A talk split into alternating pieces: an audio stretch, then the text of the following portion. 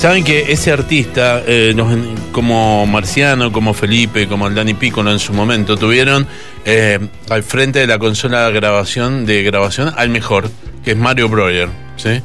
Nada más y nada menos que Mario Breuer, el legendario ingeniero de sonido del rock argentino. Ha estado acá en el Buen Salvaje un montón de veces. Y Mario grababa mientras Andrés Calamaro era el productor eh, artístico de los Enanitos Verdes. Los primeros, disco 2, disco 3 y disco 4, un- una barbaridad. Mario Breuer nos cuenta su experiencia y recuerda a Marciano Cantero. como decía en un posteo sobre la partida de Marciano, conocí muchísimos artistas de rock, muchísimos artistas, muchas estrellas, entre comillas, de rock, y todos se parecían entre sí, todos se parecen un poco entre sí. Marciano, yo creo que Marciano era el único que se parecía a sí mismo, Marciano era el que eh, él soñaba con que le vaya muy bien en, su carrera. Yo creo que él no soñaba con ser una estrella de rock, de hecho. Él disfrutaba mucho de ser una estrella de rock, pero no era su norte, no era lo que a él más le importaba. Él le importaba la vida, le importaba no solo lo que pasaba arriba del escenario, le importaba mucho lo que pasaba abajo, este, eh, la familia, eh, sus hobbies, sus juegos. Él era, él era un fanático del aeromodelismo, lo cual también lo convertía un poco en una especie de niño eterno. Marciano Cantero era el músico que no salía con, jamás con los planteos con los que suelen salir otros músicos, nunca se quejaba, nunca rezongaba, entre otras cosas porque lo que él hacía lo hacía bien, entre otras cosas porque tenía una banda magnífica, Dani Piccolo en batería, gran baterista, qué decir de Felipe Staiti, ¿no? Amigo personal de Steve Bay, por Dios y la Virgen.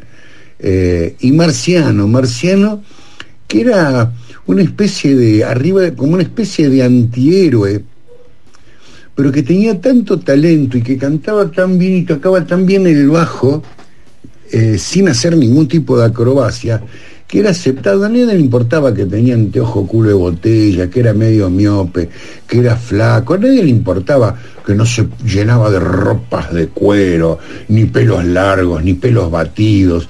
Nunca hizo nada de eso.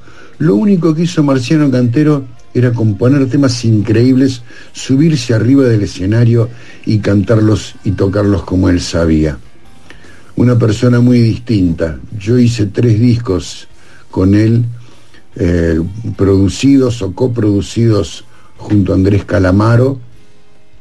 Eh, siempre fueron de enorme placer, siempre fueron de enorme placer los trabajos. Eh, y nada, me da mucha pena. Como digo yo, el tipo la tenía recontratada. La tenía tan atada, estaba para vivir 30, 40 años más, tranquilito, tranquilito. Así que me da mucha, mucha pena su partida, pero me pone, me pone feliz haberlo conocido, haber compartido con él, me pone feliz eh, haber hecho discos que hoy todavía los escucho en la radio y digo, wow, cómo suena.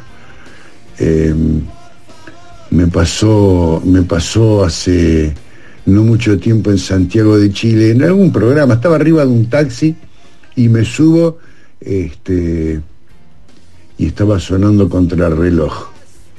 Y después pusieron dos, no me acuerdo qué temas eran, los otros dos temas.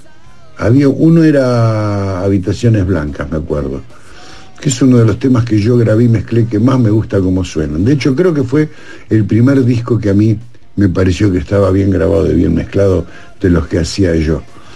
Eh, y el tipo me decía, oiga, oiga caballero, ¿usted se da cuenta? ¿Usted, usted, usted conoce esta, esto, este grupo? Y yo sí, sí, claro, los conozco muy bien. Me dice, ¿usted imagínese cómo puede ser que esta música se hacía hace 30 años y ya no se hace música así? Dice, la música está en decadencia porque ya no hay, no hay músicos como los enanitos verdes. El tipo era un fanático, pero me escuché tres temas en el auto y el tipo decía, la música desde hace muchos años que no suena como esta. Y me sentí muy orgulloso, la verdad. Así que nada, estas son unas muy pocas reflexiones que tengo yo sobre el querido Marciano. Mario Brother. Un gran amigo, una gran persona, eh, un gran músico, un enorme ser humano. Mario Brother, el ingeniero del rock.